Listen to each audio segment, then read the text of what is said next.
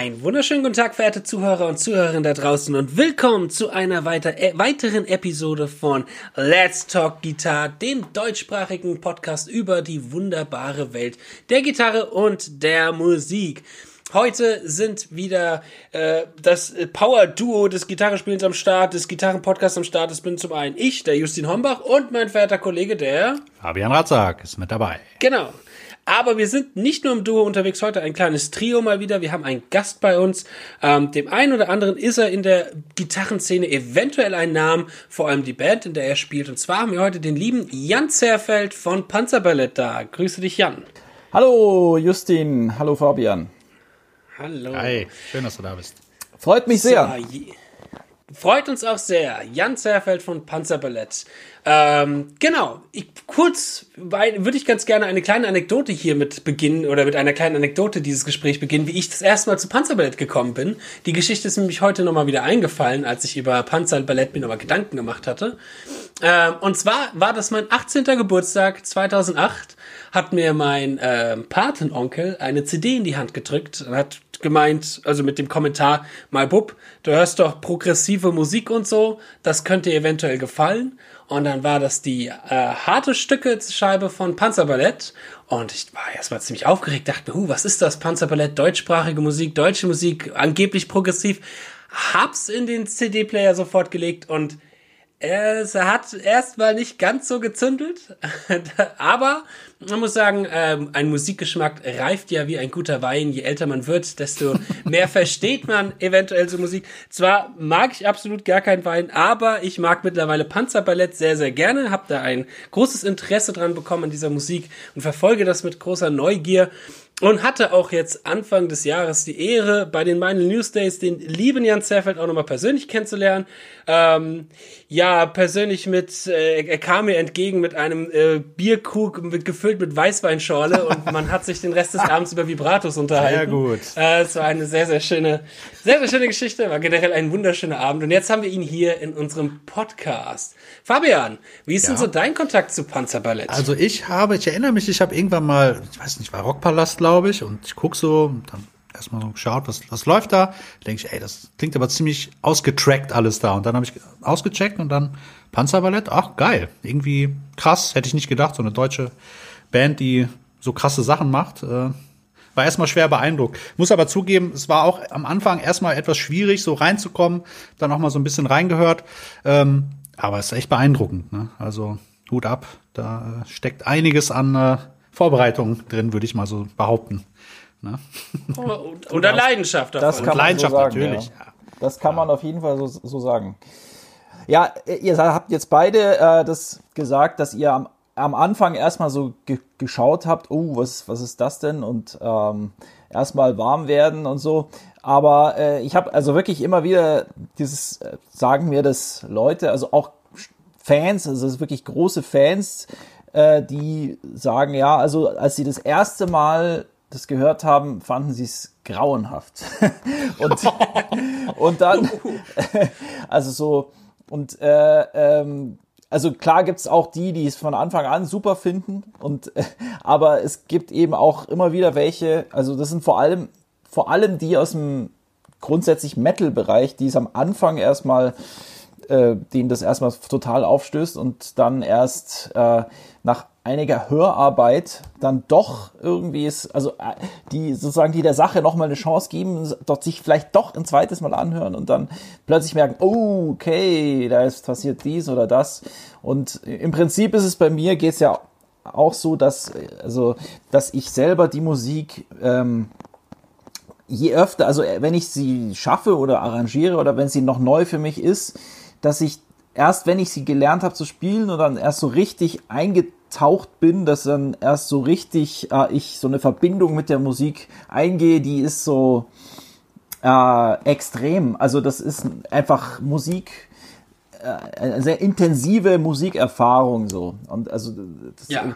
wie so ein ähm, ganz äh, krass streng riechender Käse oder, oder was auch immer.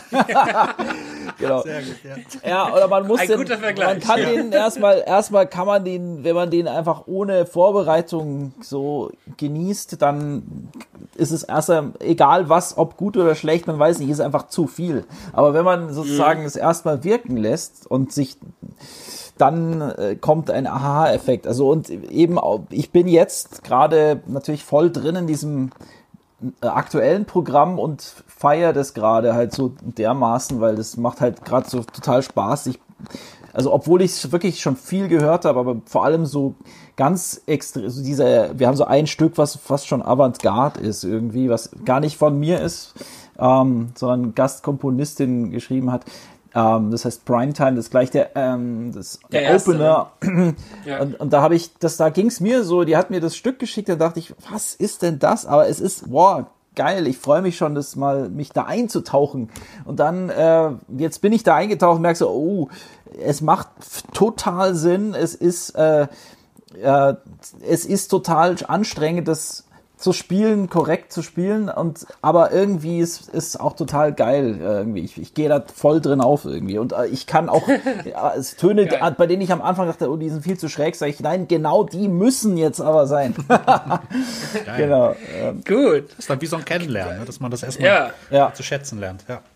Geil. Ich sag mal, streng riechender Käse, äh, schwierige Noten, Noten, schwierige Melodien, aber auch Metal hast du gerade erwähnt. Für die Zuhörer von uns, die jetzt erstmal gar nichts unter dem Begriff Panzerballett sich vorstellen können, magst du mal kurz zusammenfassen, was ihr eigentlich macht und was auch so deine Rolle und deine Funktion in Panzerballett ist? Ja, also zunächst mal, also ich habe diese Band gegründet damals. Also ich habe äh, hatte Jazzgitarre studiert und ähm, wollte eine Band machen oder es gab ja schon Ensembles an den an dem an der Uni, wo ich war. Und da habe ich schon so erste Gehversuche gemacht und äh, habe schon gemerkt, ja, das muss irgendwie so, da war ich schon so sehr Planet X beeinflusst damals und Meshuggah und habe so Tribal Tech gehört und Screaming Headless Torsos, falls euch die was sagen. Also ähm, so, also aus dem auch aus dem Fusion Bereich so so das habe ich alles gehört und dachte mir irgendwie so ein Ding möchte ich auch machen. Da muss da muss alles das drin sein, was ich so liebe und habe dann natürlich äh, Leute gleichgesinnte versucht zu finden und ähm, ja, bin schwierig, finde ich, habe lang gesucht, aber dann letztlich äh, so eine Truppe beisammen gehabt. Das war die erste Besetzung und wir sind erstmal nur ein halbes Jahr lang einmal die Woche wie in einer Band richtig, ähm, also wie das man das bei einer Band auch kennt, so einmal die Woche erstmal proben und haben das ein halbes Jahr gemacht und haben das erstmal das Programm, das erste Programm so einfach mal, ich habe Sachen geschrieben und wir haben das einstudiert und da habe ich eben alles untergebracht, ähm, meine ganzen ähm, Jazz-Ideen, aber eben auch das, dieses, diese Heavy-Sachen. Und das war, äh, aber das war noch ein ganz anderer Schlagzeuger, der hat eigentlich auch, äh, Max Bucher, der kam eher so, der kam gar nicht aus dem Metal, sondern eher so aus so Fusion und Jazz, Funky, Groove, aber gar nicht Metal. Was ich eigentlich haben wollte, ist, ich wollte wirklich den Horten Metal haben. so, und, äh, äh, aber, aber das hatte trotzdem irgendwie was, weil, der Ma- Max hatte sehr virtuos gespielt. Und ähm, ja, aber letztlich äh, hat sich dann das Ganze immer weiterentwickelt. Also ähm, wir hatten dann das die einfach, wie man das in der Band halt so macht, dann erstmal proben, paar Gigs spielen, dann sagen, okay, jetzt haben wir das, das, das Programm einigermaßen rund, dann nehmen wir die erste CD auf, das war auch das Debüt. Erstmal macht man also erstmal den ersten, man legt mal erstmal sowas vor irgendwie, deswegen auch, ich wusste, das erste Album heißt auch Panzerballett irgendwie so, das ist so die, unser Einstieg. Und dann, ähm, äh, und dann kam eben die Sache mit, also ich hatte aber natürlich auch alle möglichen Labels angeschrieben. Äh, dachte mir, okay, äh, vielleicht äh, interessieren sich da Labels. Und einer, der von Anfang an interessiert war, war der Sigi Loch von Act. Und der, ähm, der hat mich dann gleich nach dem ersten Konzert in der Unterfahrt irgendwie ist er hingekommen und hat gleich irgendwie sein Kärtchen hinterlassen, dachte ich, wow, super, jetzt habe ich den Deal bei Act, ja super. Und dann hat er mich zu sich ins Büro eingeladen und hat dann erstmal so gemeint, ja, es ist wunderbar, die, die Musik, aber ähm, da müsste ich eigentlich erstmal folgendes äh, müsste ich anders machen. Ich bräuchte einen anderen Bandnamen. Panzerballett geht gar nicht. Dann, ähm, dann musst du 50 Prozent, also Coverversionen machen, weil eben, also nur eigene Musik geht auch nicht und auch ähm, müsste es eigentlich noch irgendwie so eine Posaune mit reinnehmen oder irgendwas und das dann Äh, zum Beispiel. Okay. Warum auch immer. Du müsstest es nicht Panzerballett, sondern Metal Ballett oder die Metal Messengers nennen oder keine Ahnung. Irgendwie so. Und äh, dann, dann habe ich gesagt, okay, ich, ähm, ich, ich hatte ihm nur die Hälfte geschickt der Stücke und dann habe ich gesagt, ich schicke ihm noch die zweite Hälfte und dann hat er sich angehört und gesagt, ja, nee, leider, es reicht nicht. Also ähm, und dann war dieser Act-Deal erstmal zerflossen. Dachte ich, okay, schade aber habe dann dieses Indie-Label gefunden, Badland Records, die sich aber, die schon ein paar Jahre später, die gibt's also die gibt's schon lange nicht mehr, aber die haben so kleine Bands einfach unter Vertrag genommen, dass die hauptsächlich, dass sie halt irgendwie einen Labelcode haben und dass sie irgendwie gelistet sind und dass man ihr Album theoretisch bestellen kann. Naja, auf jeden Fall, ähm, dann hatte ich aber diese Idee mit dem, die der Sigi Loch mir gesagt hat, mit diesem Covern, dachte ich, ja, eigentlich, eigentlich eine coole Idee. Und das habe ich dann probiert. Also einfach mal, das erste, was ich gemacht habe, war Pink Panther. Einfach, mhm. äh, also mhm. vor allem die, die Idee war, dass es halt wirklich was Bekanntes, was jeder kennt. Und dann Pink Panther ist, gehört zu den, neben Take Five, glaube ich, zu den bekanntesten Jazz-Melodien mhm. überhaupt. Und da dachte ich, ja, ich probiere das einfach mal aus und nehme Pink Panther und nehme die gleichen äh, Verkrassungsideen oder die nächsten gleichen Tools, die ich halt für meine Eigenstücke nehme, nehme ich halt erstmal, nachdem ich die Stücke auseinandergeschraubt habe, so ein bisschen, nehme ich dann diese, in die, gehe ich in die Trickkiste und schreibe die einfach um an der Substanz, einfach ändere sie einfach ab, mach rhythmisch was anderes, entwickle die Melodie etwas anders, lass irgendwie, ist alles irgendwie erkennbar, aber dann mach's doch irgendwie anders. Und dann ist gleich der erste Versuch eben, hat irgendwie super geklappt. Dachte ich, ja, geht irgendwie auf und macht Spaß. Dann mache ich halt noch mehr und so kam dann das Album Starke Stücke zustande. Ähm, was ich dann, ähm, wo ich dann aber gar nicht mehr davon ausgegangen war, dass das für Act interessant ist, weil es hieß ja immer noch Panzerballett und äh, und Posaunisten hatte ich auch keinen, sondern es war so wie bisher. Ich hatte nur einen zweiten Gitarristen habe ich mit reingenommen, weil ich beim ersten Album dachte, okay, ich habe so viel Overdubs äh, gemacht mit äh, Leadgitarre und Saxophon doppelt. Dachte ich ja eigentlich zweiter Gitarrist wäre cool. Mhm. So, und das war, waren dann ab da, da waren wir dann diese fünf Leute. Und dann haben wir, habe ich das einfach mal dem Sigi Loch einfach auf blöd mal geschickt. Ja, vielleicht, äh, wer weiß, vielleicht findet er es doch irgendwie cool. Und dann auch gleich irgendwie zwei Tage später sage ich die Antwort, ja, wir müssen das unbedingt rausbringen. So. Und dann hat, also ich muss, wir müssen Sehr zwar cool. noch, noch zwei Stücke aufnehmen. Wir müssen noch für, für äh, es reicht noch nicht ganz von den Covern, wir müssen noch Birdland aufnehmen und äh, Paranoid. Nee, Entschuldigung, nicht Paranoid, ähm, Wind of Change, genau. Birdland und Wind of Change sollte es sein. Wind of Change, geil.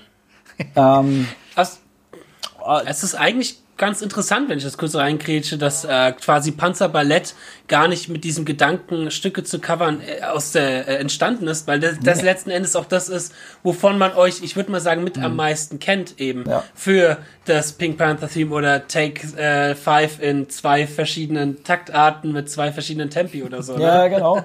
Also von daher ist, das war das schon, der, der Sigi Loch, der hatte schon den, den richtigen Riecher gehabt irgendwie. Das war, mhm. also ich, deswegen die Idee fand ich ja cool. Und äh, letztlich hat es dann auch, also für zwei Alben bei Act hat's gereicht. Wir sind dann zwar auch wieder weg von Act, weil im Prinzip hat, hatte Act auch so eine Klient, also ein ganz bestimmtes Publikum irgendwie und das ist, äh, da haben wir nur einen Teil von denen abgreifen können. Aber, aber trotzdem war das dann zwar ein Teil, aber absolut waren das immer noch viel mehr Fans, als wir sonst gewonnen hätten erstmal. Oder da hätten, mhm. hätten wir erstmal viel schwerer gehabt, äh, uns so viele Leute erstmal, so vielen Leuten ausgesetzt zu sein, von denen dann ein Prozentsatz sich rauspolarisiert, weil polarisieren tun wir sowieso immer. Aber, ja, aber es klar. war dann so ein guter Startschuss. Also wir, äh, ja. äh, oder wie es Ulf Vakenius, der ein, einer der Gastgitarristen bei Starke Stücke, hat das mir mal gesagt, Ziggy put you on the map. und, genau, und das, ähm, so war es auch tatsächlich. Und, ähm, und dann sind wir, äh, also weil du hattest vorher harte Stücke gesagt. Es ist starke Stücke und dann kam, ja, dann kam hart ja. genossen. Hart genossen.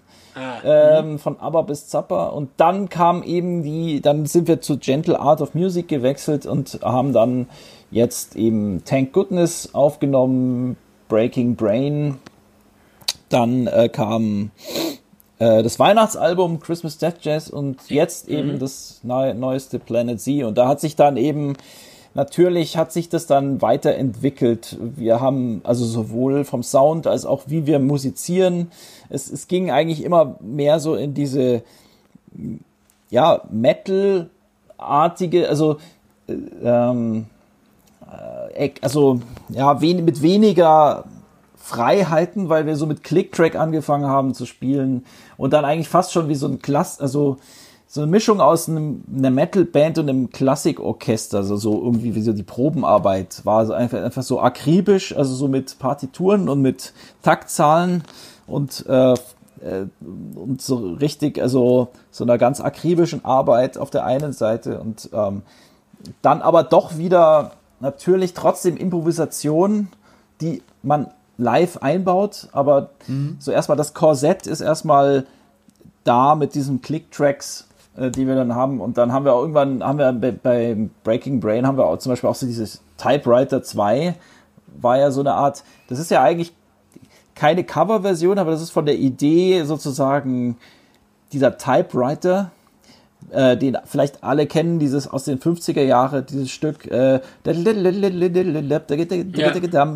und so weiter. Ja, und dann genau. sozusagen dachte ich, die Idee ist eigentlich, das ist so Vintage, so, so, ein, so ein Schreibmaschine ist Vintage, aber man kann das sozusagen ins, äh, ins heutige übertragen, indem man einfach die Musik völlig äh, modern halt arrangiert, also so gent-mäßig oder mhm. ähm, so wie ich das gerne mache. Auf dem aktuellen Album habe ich das mit diesem SOS Morse-Code gemacht.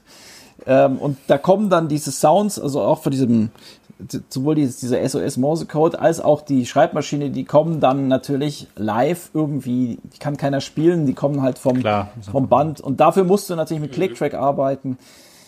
Und äh, da, dadurch bist du aber auch gebunden an, an eine, also das, du hast dann weniger Freiheit, weil in einer Jazzband hast du natürlich oft Freiheit. Du kannst selber entscheiden, wie lang spielst du ein Solo, wie lang improvisierst ja. du. Du improvisierst ja nicht nur die Töne, sondern du improvisierst quasi auch mit mal die die Länge von Soli und wenn du das von vornherein schon festlegst, dann ist es irgendwie, nimmt es so ein bisschen was an diese Freiheit tatsächlich. Also was, was mhm. manchmal schade ist. Also da, ähm, da muss man noch, suche ich immer, wir suchen wir immer noch nach dem perfekten Weg, aber es ist immer noch der beste Kompromiss, es so zu machen. Ähm, also ja. es sind mhm. absolut immer noch die besten Ergebnisse für uns, wenn man das so macht. Äh, eigentlich ist das Ziel, dass man den, den Klick irgendwann auch wieder ausschaltet, aber ähm, machen wir auch manchmal. Also äh, dann, wenn es wirklich super gut läuft und es gibt keine Backings wie so ein Schreibmaschine, dann einen Klick einfach mal ausmachen und okay. dann mhm. ist es am organischsten so. Das ist so das absolute Ziel, dass das eigene Timing so gut wird, dass man ohne Klick spielen kann. Krass, ja. ja. Wie, was mich interessieren würde kurz, ähm, Schreibst du die meisten Sachen oder macht ihr das, oder wie, wie entsteht, sage ich mal, so, so eine typische Idee? Ja, das ist alles bei mir im Kopf. entsteht das. also, also so, sowohl die äh, Kompositionen als auch die Arrangements sind dann, also, also äh, wenn es kein Stück von mir ist, dann habe ich es zumindest arrangiert. Ähm, und ich habe dann alles bei mir, ich habe eine Vorproduktion bei mir, die mache ich auf dem Rechner erstmal, spiele erstmal Gitarren drauf und, ähm, und mache dann Noten davon. okay. Für jeden teile ich dann aus und jeder macht dann daraus, also spielt dann seinen Part. Beim Schlagzeug ist immer besonders, weil manch, manchmal äh, ist es einfach das Notenbild ist dann fast schon zu komplex oder ich selber bin ja kein Schlagzeuger und was ich schreibe ist vielleicht auch eher dann unspielbar oder schwer spielbar und dann Sebastian hat dann halt immer seine eigenen Dinger draus gemacht. Der hat das dann einfach um, umgeschrieben für sich, aber hat sich natürlich angelehnt an meine Vorlage. Mhm. Okay. Äh, und ich habe jetzt auf Planet Z habe ich, das ist halt auch das Novum auf diesem ne-, neuen Album, dass ich viele Stücke habe komponieren lassen oder für uns geschrieben wurden. Und äh, ich wollte halt einfach von außen mal mehr Einflüsse oder einfach mal neue Impulse. So mhm. was ist, was könnte die, weil nachdem sich Panzerballett schon so über 16 Jahre lang etabliert hat, auch der Sound mit diesen ganzen äh, angefangen mit dem Debüt bis starke Stücke und so weiter. Äh, das war ja eine Entwicklung. Das ist jetzt so ein, ein typischer Panzerballett-Sound, so den es jetzt gibt, einfach. Man, mhm. man kann von typisch sprechen und dann äh, deswegen hatten diese Komponisten halt natürlich alle so eine Vorlage von was, was, was, wie klingt Panzerballett, wie schrei könnte ich schreiben, was für Panzerballett aus deren Sicht und ja, die, das haben die super grandios gemacht. Also ich, ich wäre selber nie auf solche Ideen gekommen, wahrscheinlich bestimmt nicht. Und finde es dann super. Äh, da habe ich dann aber teilweise, manche haben zum Beispiel kein Schlagzeug, keine Schlagzeugstimme geschrieben, die habe dann entweder ich so halb drauf äh, echt geschrieben oder ich habe sie offen gelassen für den Schlagzeuger, der, der mhm. ja, genau. Also, aber im Prinzip habe ich sozusagen die Fäden, also ich, ich äh, koordiniere das, ich, ich habe alle, ich habe auf meinen Rechner äh, über den ich jetzt mit euch kommuniziere, da sind auch alle die Schätze drauf. da sind die ganzen äh, Arrangements alle äh, drauf und alle Noten und alle Vorproduktionen. Ähm, und äh, da ähm, mache ich dann auch für live, erstelle ich die ganzen Playbacks, die Clicktracks, das ist alles, alles am Rechner. Der Rechner ist, Rechner ist für mich auch beim Komponieren ein super Tool einfach. Mhm. Ähm, Klar ich, ja, ich, ich verwende, also wenn ich das alles per, so mit, per Hand aufschreiben würde, würde ich ja viel länger brauchen. Und so kann mhm. ich aber, der Computer kann mir dann eine Grundidee schnell irgendwie ausführen und kann mir das mhm. schnell vorspielen. Und dann kann ich schon hören, wie es sich anhört zumindest und kann dann gleich entscheiden, nee, ich mache gleich was anderes oder boah, cool. Da mhm, könnte ich ja. jetzt, da könnte ich jetzt noch das Idee noch weiter spinnen und bin halt dann also so eine Art rechnergestützte äh, ja, cool, aber, äh, Komposition, also als, als, als Helferlein, so äh, der, der Rechner. Das ist echt, also ich, wie, wie halt wie ein Lineal äh, ja. irgendwie. Oder ein Rechenschieber ja. oder was auch immer. Also es ist, ähm, und es macht mir großen Spaß, ja. Also es cool. Klar. Ja.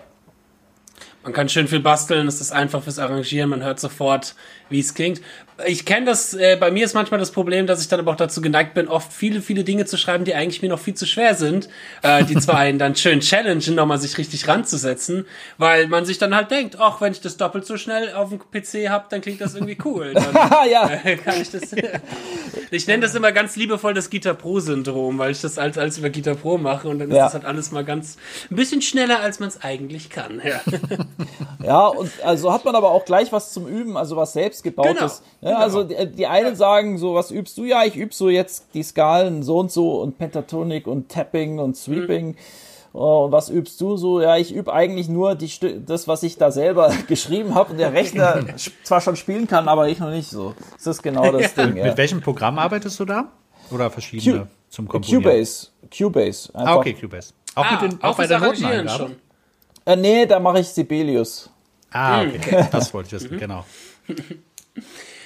Wie ist denn jetzt so die klassische Besetzung vom Panzerballett? Wir haben ja jetzt schon so ein bisschen rausgehört, zwei Gitarristen, Saxophon ist immer mit dabei oder ist das mehr so als Gastding? Nee, Saxophon ist auf je, jeden Fall essentiell immer mit dabei. Genau, Saxophon, Bass, Schlagzeug, äh, zwei Gitarren. Ähm, mhm. Eben am Anfang war es nur eine Gitarre und dann, wie ich schon äh, erzählt hatte, die zweite ist irgendwie bringt genau noch die schließt noch genau die Lücke, die ich immer also hatte im, im, im Quartett. Und ähm, ja, und äh, es gibt jetzt bei Planet Z gibt's ein Album, wo ausnahmsweise mal kein Saxophon dabei ist. Und dann gibt's aber auch eine Nummer, wo ausnahmsweise ganz viele Bläser mit drauf sind. Irgendwie, so, das ist eine Big Band-artige Nummer. Aber bei Planet Z ist kein Saxophon drauf? Bei, bei, Bei dem bei, einem, bei einem Stück ist kein. Ach, kein, bei einem Stück. bei es einem Stück. klang gerade wie bei einem, das Entschuldigung, beim kompletten ja. Album kein. Nee, bei einem Stück, bei einem Stück ist kein Saxophon drauf.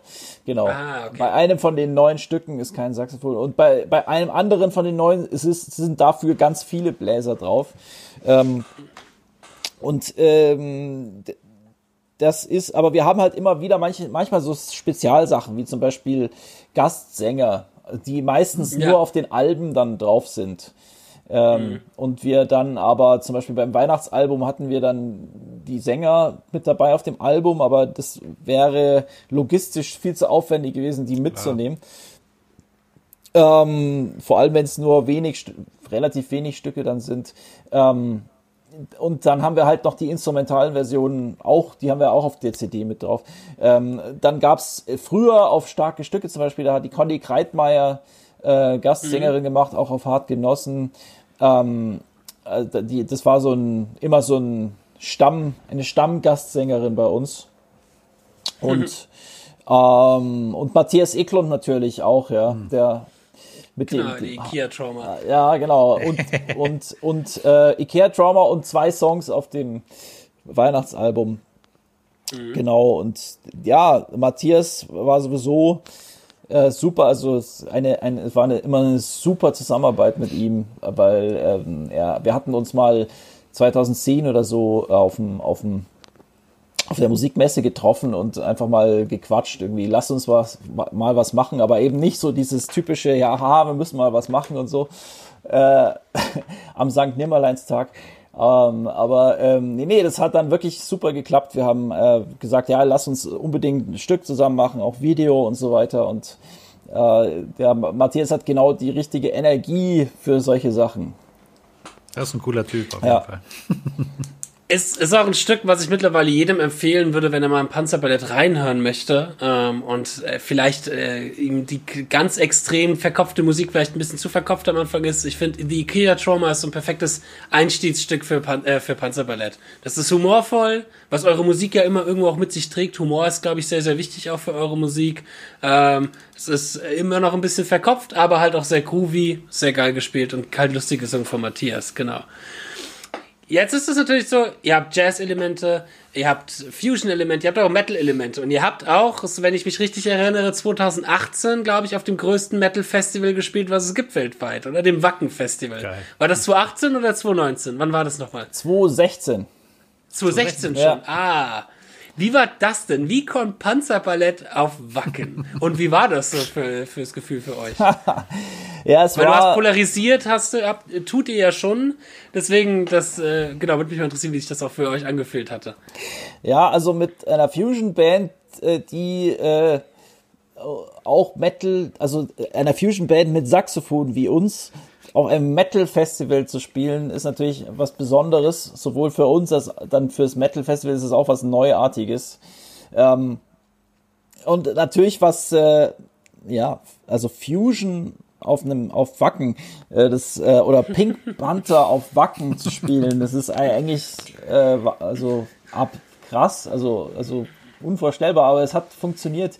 Äh, es war für uns bestimmt der wichtigste Gig jemals, also ähm, vielleicht noch neben Leverkusen 2008, das war auch noch ähm, so, so was ganz Legendäres, aber, äh, aber Wacken war natürlich, also haben noch nie mit dieser Band vor so vielen Leuten natürlich gespielt, sonst immer ähm, ein Zehntel von dem Publikum quasi. Ähm, äh, Nein, nicht ein Zehntel, mehr, äh, ein, äh, wie viel waren da? So, ich weiß nicht, 7000, also ein sieb- das 70-fache. So, also oft von dem, was wir, was wir sonst so haben. Und ähm, ja, das war einfach äh, unglaublich. Also ähm, geil natürlich. Ähm, aber äh, es war so, also wie kommt man dann auf so ein Festival? Dann fragt man sich ja. Es war einfach, ich war zur richtigen Zeit am richtigen Ort. Ich war bei einer, einem Panel, was gehalten wurde ähm, an der Popakademie. Da bin ich ja Dozent ähm, für Gitarre und da war ich quasi, da ging es in dem Panel um Heavy Metal und, und als Pop kulturelles ähm, Ereignis, also als popkulturelle Erscheinung und äh, den Stand des Heavy Metal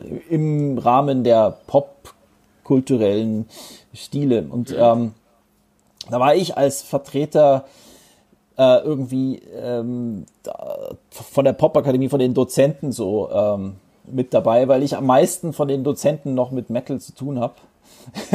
und, ähm, und und dann war eben auch Holger Hübner, der Veranstalter von Wacken, war auch Teilnehmer und dann haben wir uns so kennengelernt und beziehungsweise wir haben uns vor dem Panel kurz getroffen, kurz geratscht und dann hat er so, ah, da hat, er hatte er gerade die anderen Teilnehmer mal so gegoogelt und dann hat er das so gesehen und dann hat er, ah, okay, Panzerballett machst du, ja, das klingt irgendwie interessant, ja, lass uns das doch dann nächstes Jahr könnt ihr spielen, komm, probieren wir mal, machen wir mal und so. Das cool.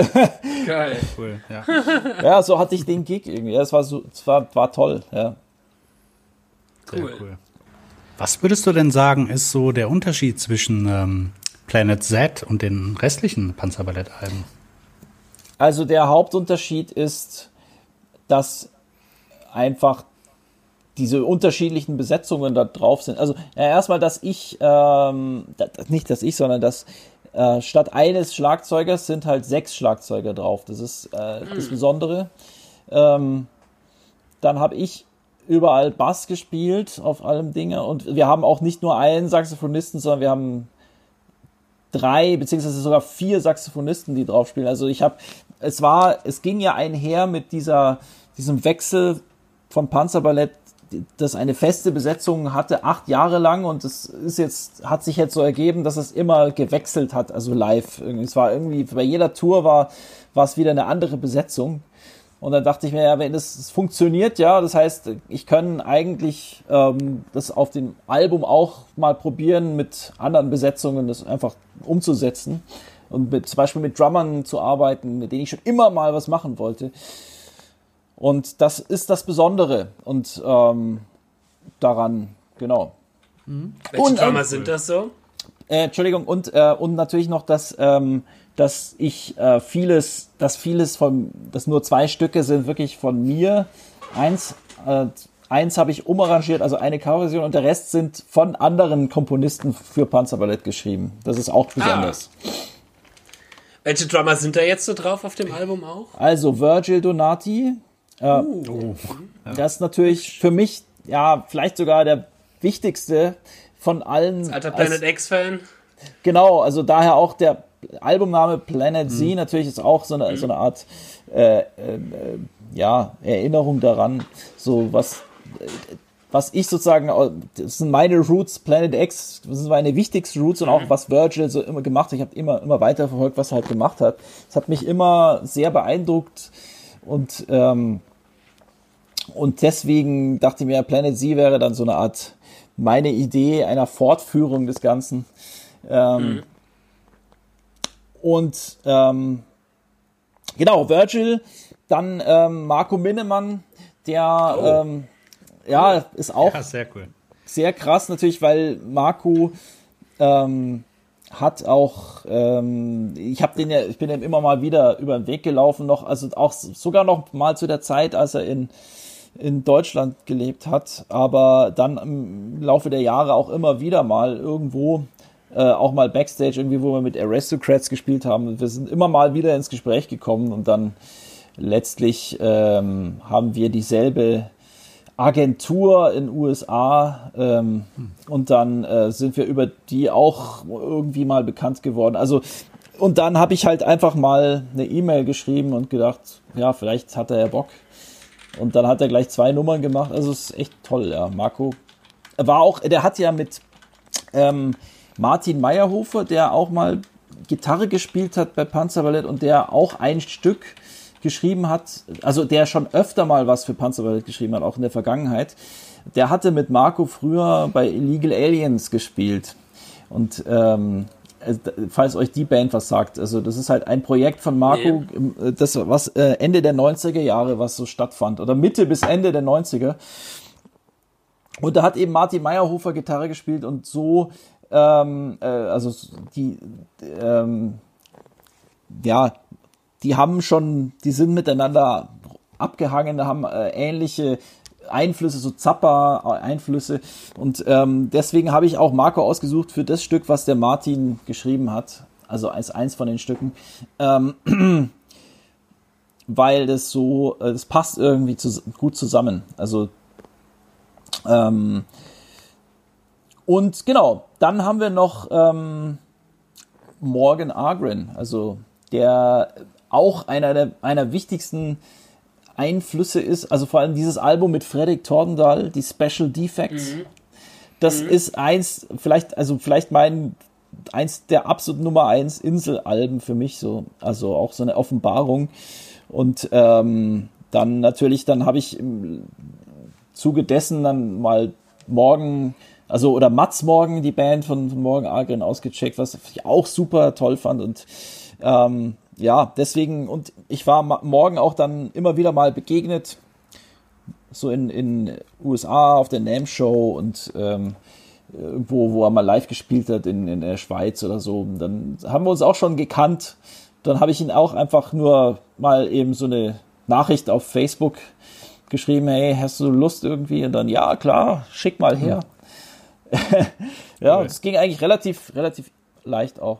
Äh, dann haben wir den Gergo Borley, der wurde mir, den kannte ich schon länger durch, also das, ich habe immer wieder im Laufe, Laufe der Jahre immer wieder so Videos gesehen mhm. von ihm und fand das Wahnsinn wieder, also ja. sein, so sein, sein auch seine, seine Ästhetik, auch so seine Flexibilität, also auch, ähm, oder, also, das Varianten, der Variantenreichtum an, an, an, an Schlagzeugstilen, die der bedient, auch und aber trotzdem so als roter Faden die Energie, mit der dieser Typ spielt, dachte ich, es ist also eigentlich genau sowas suche ich auch irgendwie mit dem muss ich mal was machen unbedingt und dann hatte ich ihn deswegen habe ich ihn mit aufgenommen in die diese Liste der der hm. Gäste ja und ähm, ja und last äh, genau Hannes Grossmann da, da war der Ach, cool. äh, der Kontakt auch durch äh, Sebastian, beziehungsweise wir kannten uns über Sebastian, weil die ja zusammen auch ähm, Workshops so gegeben haben, glaube ich, und äh, auch mhm. dann äh, Band, äh, die Band, der Bandstuhl bei Obscura weitergegeben ja. wurde von Hannes ja. zu Sebastian. Genau, ähm, und da, also da war immer so diese Connection da. Ich glaube, genau, und Hannes war sogar mal mit, äh, mit Panzerballett als als Drumtech bei einer Tour unterwegs, einfach weil es hm. ihn, weil es ihn interessiert hat, einfach das mal zu machen. Ach, cool. Und also so, so kannten wir uns dann einfach. Und, und da habe ich eben für ihn auch was ausgesucht gehabt. Äh, last, last not least noch der Andy Lind, der, da war das Album eigentlich schon längst fertig. Und dann habe ich äh, bei irgendeiner Party waren wir so einer 50, bei der 50 Jahres Geburtstagsfeier von Martin Meyerhofer haben wir uns äh, getroffen und da habe ich ihm erzählt, ich habe dir dieses Album mit diesen Drummern ähm, und er dachte, boah, Wahnsinn, Wahnsinn, ja. Hey Jan, ich hätte da auch noch ein Stück für dich irgendwie. Und dann, ja, okay. Ähm, okay. Ja, ich hatte mit Andy okay. Lind, ich hatte mit Andy Lind ja schon zehn Jahre davor auf, auf zwei seiner Soloalben, die heißen, heißen auch Lind, habe ich bei mit ihm, bin ich ganz viel im Studio, in seinem Kellerstudio gewesen und habe ähm, Wochen bis Monate lang, also komplexe, krasse Gitarrenparts für ihn eingespielt und es sind zwei Alben draus entstanden. Daher, also seine, seine Sachen sind ja cool, irgendwie seine äh, Art zu schreiben finde ich auch cool und äh, dachte ich, ja, äh, ja, klar, also eigentlich ähm, kann das bestimmt gerne mit drauf, so ein Stück von ihm. Und das, so, so ist das dann. Da war auch das Schlagzeug schon fertig eingespielt. Es war eigentlich, er hat mir nur noch den Schlagzeugtrack geschickt und die MIDI-Files, die ich halt dann, wo ich den Rest noch eingespielt habe. Ja. Hm. Genau. Cool. So, jetzt geht ihr ja auch, oder währenddessen diese Podcast-Folge hier wahrscheinlich veröffentlicht wird, seid ihr wahrscheinlich gerade auch auf Tour. Die steht ja jetzt direkt an bei ja. euch. Ich glaube sogar nächste Woche geht's schon für euch los, richtig? Ja. Wie, wie, welche Termine gibt's da und auch in welcher Besetzung werdet ihr da unterwegs sein? Ist das dann die originale, normale Panzerballett-Besetzung oder äh, hast du Virtual Donetti mit dem Gepäck und Hannes Grossmann und Marco Minnemann alle dabei? Ja, genau, die habe ich alle mit dabei. Äh, die, die, fahren alle, alle in ihrem Schlagzeuger Nightliner mit. Und, genau, genau.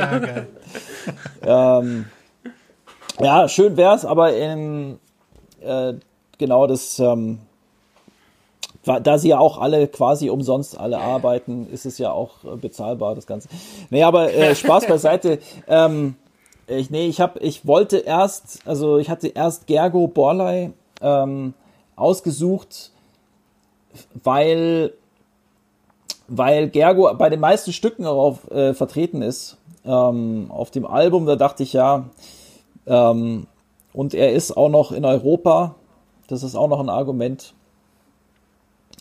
Eigentlich wohnt er in Spanien, wobei mal in Spanien, mal in Ungarn, also, und das ist uns jetzt ja auch trotzdem zu Verhängnis geworden. Mhm. Aber, also, weil, ja, zurzeit ist es halt schwierig mit, äh, mit Touren oder mit Reisen generell über die Grenze, äh, wird es sehr kompliziert, das Ganze. Und, ähm, naja, ähm, und Gergo, dann äh, äh, hatte ich, das gleiche war mit Florian Fennis am Saxophon aus ein Wiener, der äh, auch auf den meisten Tracks spielt, einfach. Und dann dachte ich mir, ja, ist, ist eh schon, kann es eh schon. Fast oder halb.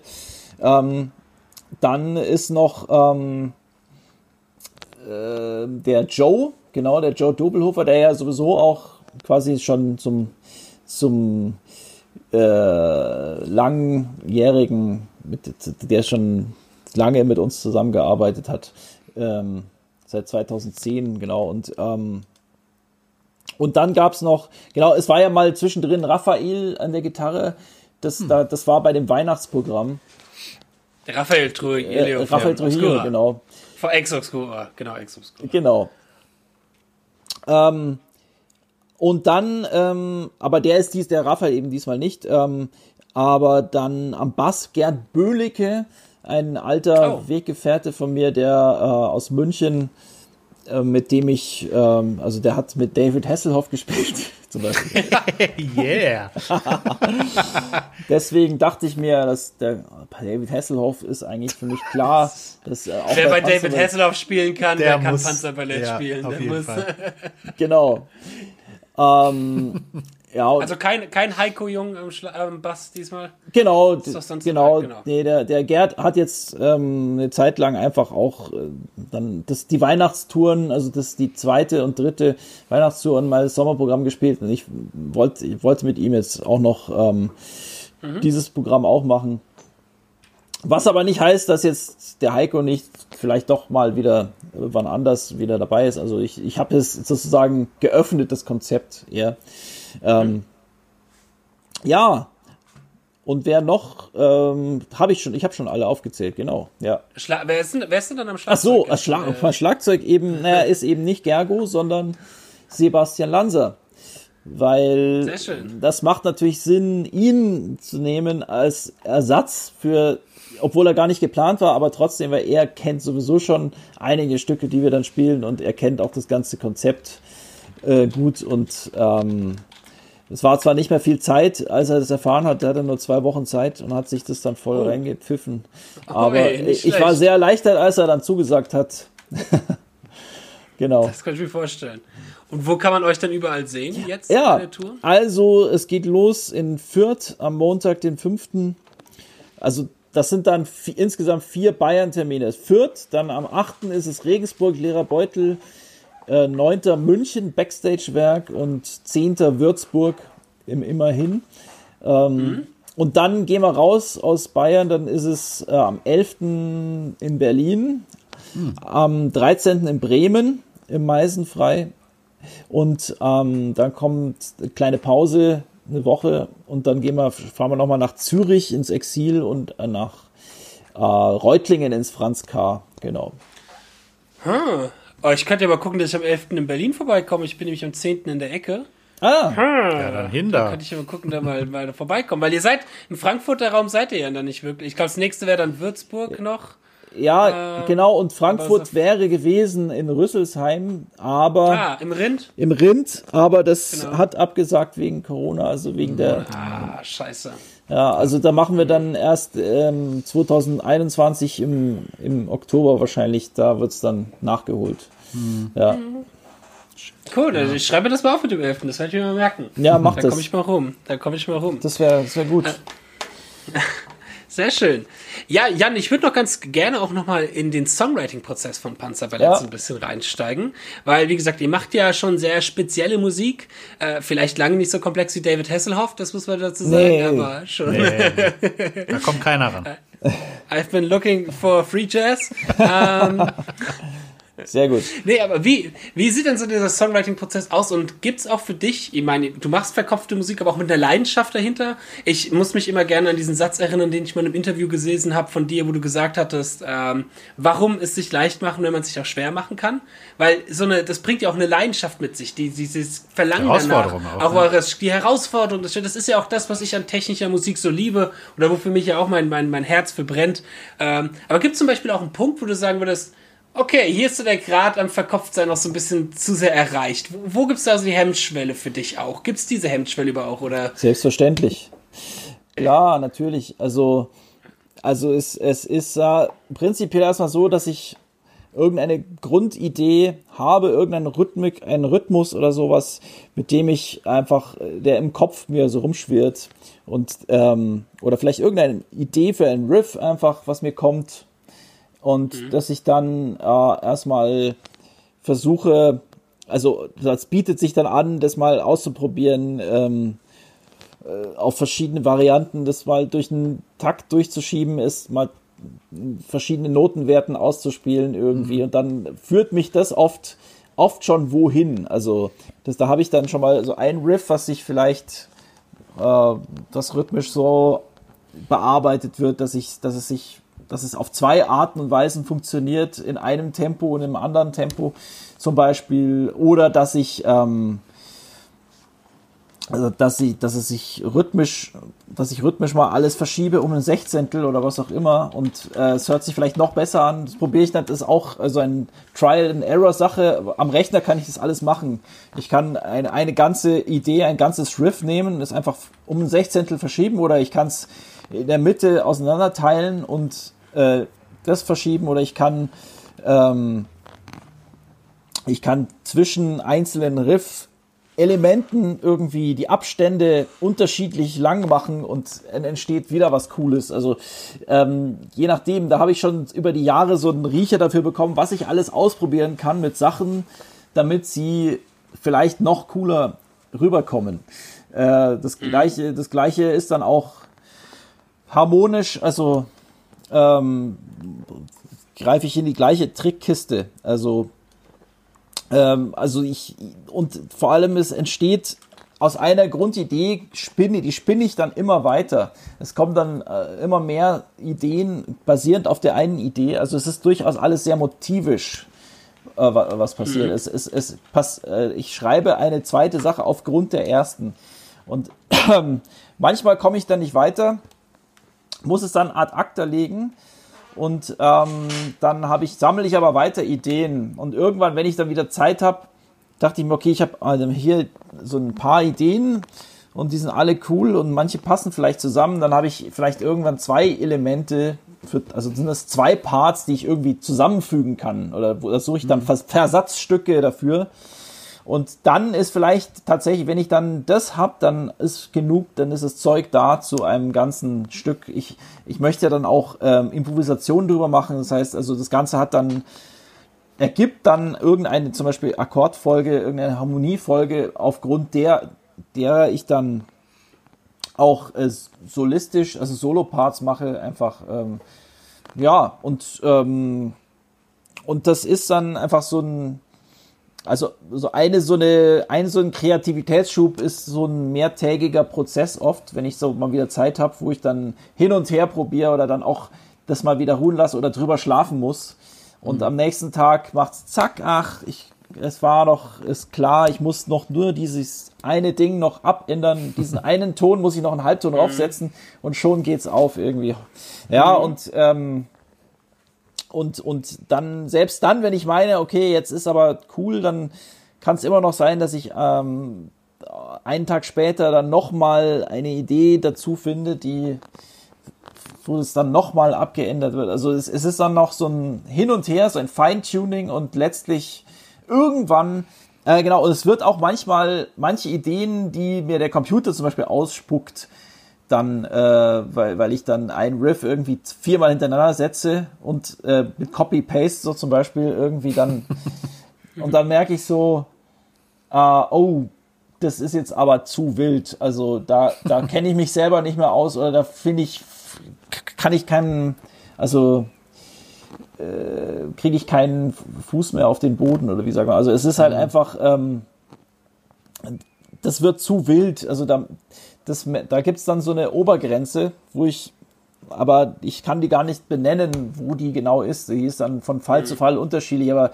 es ja. gibt einfach so ein Ding, wo ich merke, okay, ähm, ich muss es, ich muss es doch geerdeter lassen, damit der, damit man irgendeine Chance hat, noch den Bezug äh, also zur Nachvollziehbarkeit irgendwie so zumindest noch irgendwo eine kleine Tür offen zu lassen, einen kleinen Luftzug offen zu lassen fürs Gehirn, dass äh, zumindest eine Luftbrücke da ist, ja, also ähm, wie man so schön sagt, also wenn, wie beim Ohrenarzt, wenn die Ohren ganz zu sind, ja, es sind, die ja. Ohren sind zwar zu, aber es ist noch eine Luftbrücke da, das heißt, sie haben trotzdem noch was gehört. Und genauso ist es ja. dann mit der Musik auch. Es ist zwar alles zugekleistert mit diesen ganzen Polyrhythmen, aber du musst zumindest noch, also es darf nicht so wild werden, mhm. dass du völlig abschaltest.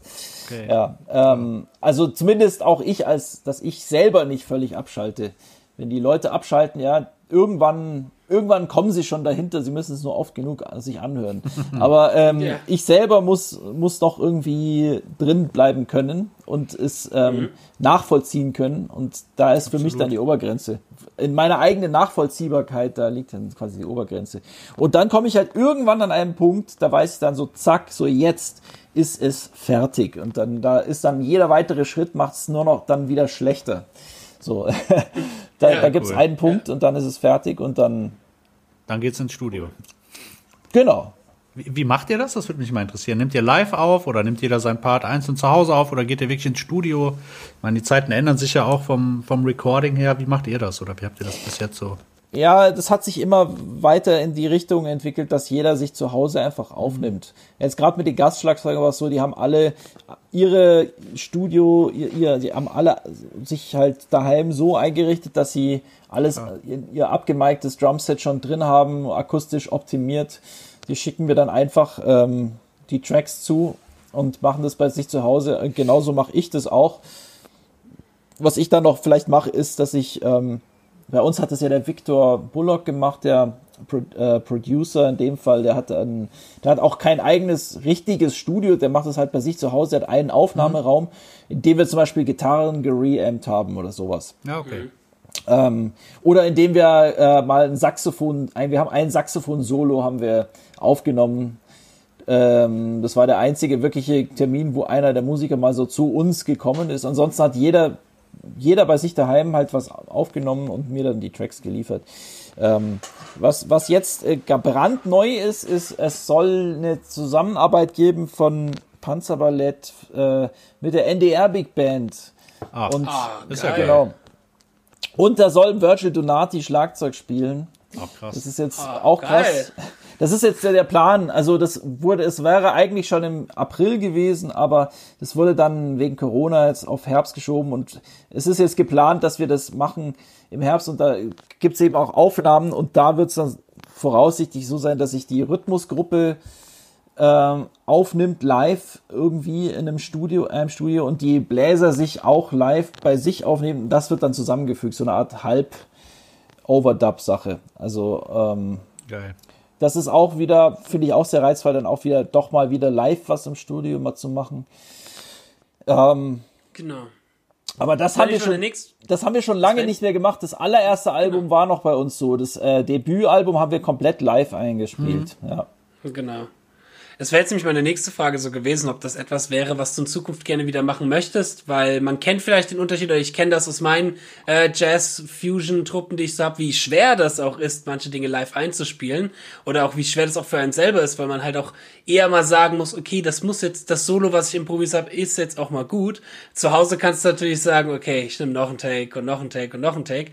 Aber wäre das so eine Herausforderung, weil auf der anderen Seite lebt dadurch ja auch dann wieder viel, wenn man live aufnimmt, weil die Interaktion mit den Musikern da ist. Wäre das was, was du gerne auch mal wieder mit Panzerballett machen würdest, so auch mit der festen Besetzung, was für die Zukunft? Oder bist du mit dem, für dein Arrangement auch mit dem soweit schon sehr zufrieden, wie ihr das derzeit macht? Da, ich bin eigentlich prinzipiell sehr zufrieden. Also ich äh, will eigentlich höher, schneller, weiter. Ja, das, es muss mhm. immer krasser werden. und dann, das ist äh, genau meine Einstellung. Ah, genau, ähm, endlich mal jemand, der es sagt. More is more. Und das ist dann einfach, äh, da muss man halt ganz ehrlich sein und dann sagen, okay, das ist halt dann erstmal natürlich noch viel schwieriger, weil wenn es so schwer ist, dass es, max, dass es maximal schwer ist, dann, also da, äh, maximal hoch, schnell und weit ist, dann wird es das dann besser wenn man es im Overdub macht, für, für uns eigentlich so. Also der, der Aspekt, obwohl natürlich dann wieder was verloren geht, aber so diese interaktive, aber dafür sind ja die Konzerte da. Weil eigentlich muss ich dazu sagen, ähm, dass der Grund, warum ich das alles mache, sind gar nicht irgendwie, ich will nicht als irgendwie Alben machen, das geht nicht mehr nicht ums Alben machen, sondern mir geht es einfach nur darum, live zu spielen. Also ich will live geile Musik machen. Ja. Und ähm, und das ist, äh, und dafür ist es halt nun mal so, dass man Material braucht in aufgenommener Form. Ähm, ein Album, gut, heutzutage der Trend geht ja eigentlich weg von Alben, sondern man, also man muss jetzt äh, immer, immer wieder Songs Singles, am laufenden Band Pace. rausbringen. Mhm. Aber ähm, wir bleiben vorerst beim Albumkonzept und ähm, ja. Ähm, sorry, jetzt habe ich den ja. Faden verloren. Ähm, das Live aufnehmen. Achso, ja, genau. Mir geht es darum, äh, mir geht's darum, live, live zu spielen und ähm, und das umzusetzen und äh, dazu kommt die auf, dafür brauche ich die Aufnahme. Und ja. äh, deswegen, aber die Aufnahme ist dann, möchte ich natürlich trotzdem so perfekt wie irgendwie möglich machen. Mhm. Und äh, also entweder man nimmt den ganz harten Weg und macht es halt so overdub-mäßig wie möglich mit der Möglichkeit, was zu editieren und so weiter. Oder man macht es gleich live, aber dann kann man genauso gut auch gleich eigentlich ein Live-Konzert live ja. Ja. ja. ja, stimmt. Das stimmt auch wieder. Und dafür möchte man dann, aber da braucht man halt dann Glück oder man braucht eigentlich dann so eine Tour, ja. weil erst, erst bei einer Tour hat man die Chance, Eingespielt, so, so, so ein Programm so richtig, richtig gut irgendwie hinzukriegen. Sonst also nur so für wenn so ein, zwei, drei Gigs, das, da mhm. würde ich nie einen Live-Mitschnitt machen wollen. Aber, aber da, dann, ich so nach 10, 20 Shows, das, mhm. da wird es dann erst, da wird's erst richtig interessant. Da sind dann auch die Soli und so, dass man endlich mal frei wird, dass man ja. so wegkommt von seinem Griffbrett und äh, oh, spiele ich richtig, sondern einfach nur mal so nach vorne und in die Leute reinspielt und irgendwie mal seine Außenwelt auch wahrnimmt mhm. und, und äh, schon paar Takte voraus hört alles und sich freut schon auf den nächsten Part und so, so in, in weiteren Zusammenhängen das Ganze hört, in, in weitere Bögen spannen kann. Also das ist, ähm, dann, da wird es erst interessant, aber das geht wirklich nur bei Natur, also Absolut, die am ja. Stück ist. Absolut. Aber jetzt ist ja eure Musik dennoch sehr, sehr komplex. Wie macht ihr das denn mit Proben zum Beispiel? Gibt es da Methoden, wo du gemerkt hast für dich, die zum Beispiel jetzt gut funktionieren, um so komplexe Musik gut zu üben? Oder macht ihr das wirklich proberaummäßig, okay, wir legen los und gucken, was läuft, was nicht läuft? Oder hast du wirkliche Methoden, wie du so an eine Probe rangehst? Gibt es da, oder, ja. Ja, also zunächst mal muss erstmal die Probe halt, weil auch wegen der geografischen Verteilung, also muss, kann das nicht so irgendwie einmal die Woche im Proberaum mhm. und danach noch äh, paar Bier trinken. äh, das kann man auch ohne Probe. nee, aber ähm, nee, man trifft sich ähm, einfach äh, äh, paar Tage. Jetzt in dem Fall ist es, also oder die letzten Alben war es, waren es eigentlich immer die letzten Touren so, dass man sich äh, nur für paar Tage trifft und jeder bereitet sich zu Hause halt vor, weil es gibt ja zu allem schon eine Vorlage, Playbacks und so weiter. Ähm, und jeder kann seinen Part dann eigentlich schon spielen und dann geht's, geht's in der Probe ja. nur noch darum, quasi äh, seinen Part nicht zu dem perfekten Playback zu spielen, sondern zu dem bisschen noch wackeligen anderen äh, Musikern. Mhm und jeder hat so einen kleinen Fehler und man selber auch noch und man beeinflusst natürlich auch, was die anderen ähm, man hat selber hat auch einen kleinen Fehler. Es ist ein, ein sozusagen mehrdimensionales Gebilde, was sich gegenseitig beeinflusst und ein so ein äh, ja noch noch bisschen schwammig ist oder du musst halt die fünf fünf Bauteile, die in sich komplex sind, noch miteinander verschrauben und dafür sind ja diese Proben da. Da gehen wir dann, da gibt's dann schwere schwere Parts, wo jetzt zum Beispiel ähm, ja das das äh, die, die einfach schwer kollektiv auszuführen sind, das, äh, da müssen wir dann im Kreis einfach üben. Wir müssen erstmal langsam das Ganze auf 70 Prozent zum Beispiel erstmal üben und dann, mhm. äh, Krass, oder ja. was im Kreis so auf 70 Prozent üben und das Tempo vielleicht langsam steigern und ähm, äh, so wie man das halt zu Hause eigentlich auch macht, nur den gleichen Prozess dann nochmal noch mal kollektiv einfach ähm, zu machen, dass halt die Übergänge sauber sind also manches ist halt noch, man, es, sieht man erst nur während des Probes, bestimmte Teile sind halt besonders schwierig, äh, vornehmlich auch diese Endgegner bei diesen Songs, die haben ja immer so mhm. besonders schwere letzte Parts und so. Ja, und die müssen wir halt dann einfach gesondert mhm. üben und dann natürlich nochmal das ganze Ding, äh, den ganzen Song oder auch das, das Set einmal durch irgendwie. ja, das, ähm, das ist dann so dieser Probenprozess. Also, aber eigentlich so, dass man da noch äh, viel jammt oder so, kommt dann eigentlich nicht mehr vor. Wollte ich gerade sagen, hat, hat genau. man gar keine Energie mehr wahrscheinlich, ne? Nö, nee, nee, das ist dann irgendwie so ein, wie so ein, einer, wie so eine Orchesterprobe einfach. Man mhm. geht das, spielt das Programm durch und dann sagt der Dirigent, ja, gehen, gehen Sie bitte nochmal zu Takt 134 ich, das Einzige, was bei mir nicht, ich sag, ich sag du und nicht sie, aber ansonsten ist es genauso. Ah, es klingt Klingt wie ein Traum. Es klingt so, wie Proben für mich sein sollten. Also kein ja, strukturiert, strukturiert, organisiert, motiviert. Das ist, genau, so sollte eine Probe sein. das klingt schön. Ja, sehr schön. Und live gibt es dann auch, das natürlich bald zu hören. Wo kann man sich die Infos nochmal anschauen? Gibt es Internetseite, Panzerballett wahrscheinlich und auf oh, Facebook, ja. so seid ihr wahrscheinlich auch vertreten. Ganz genau, panzerballett.de. Äh, oh, da gibt es eine relativ neue Seite, die, äh, die schön designt ist und wo, wo alle, alle Tourtermine mit Ticketlinks auch drin stehen, auch alle CDs, das ganze Merchandise kann man da sich easy holen und ähm, ansonsten, ähm, genau, Facebook natürlich, klar. Sehr schön. Instagram sehr schön. auch, Instagram haben wir sogar auch, ja. Sehr gut. Super. Ja, wir haben dich gerade eben schon markiert genau. in unserer Story von Let's Talk Guitar. Perfekt. In Gut, ja, denn wir haben die eine Stunde Marke auch schon erreicht. Sehr äh, wir haben viel, viel heute erfahren, viel, viel interessante Dinge über das Leben in Panzerballett und das Leben des Jan Zerfels mit seinem Panzerballett. Und genau, ich empfehle jedem, sich da mal reinzuschnuppern im Panzerballett von unseren Absolut. Zuhörern und gebt die euch Zeit, hört sowas öfters und mehrmals. Es lohnt sich generell bei komplexer Musik, sei es Panzerballett oder Alan Holdsworth oder Planet X, nicht beim ersten Mal hören direkt werten, sondern hört es mehrmals und entdeckt die wunderbare Welt von solch einer Musikrichtung. Ähm, genau, und besucht Panzerballett live, äh, holt euch das neueste Album Planet Z und genau, ich würde sagen, danke, vielen herzlichen Dank, Jan, für dieses äh, tolle, informative Gespräch. Ja, vielen und Dank dass du hier mit bei uns dabei warst. Sehr gerne und danke an euch für diese, äh, ja, die Fragen, die, äh, die ja man, man, nicht, jeder stellt ja immer ein bisschen andere Fragen und so, aber ja. bei euch war es sehr angenehm. Oh, das, Schön, das freut uns natürlich auch ja. zu hören. Das freut uns zu hören. Und dann würden wir sagen, liebe Zuhörerinnen und Zuhörer da draußen, sehen wir uns hoffentlich in der nächsten Episode wieder von Let's Talk Guitar. Bis dahin, schönes Üben und auf Wiederhören. Auf Wiederhören. Auf Wiederhören.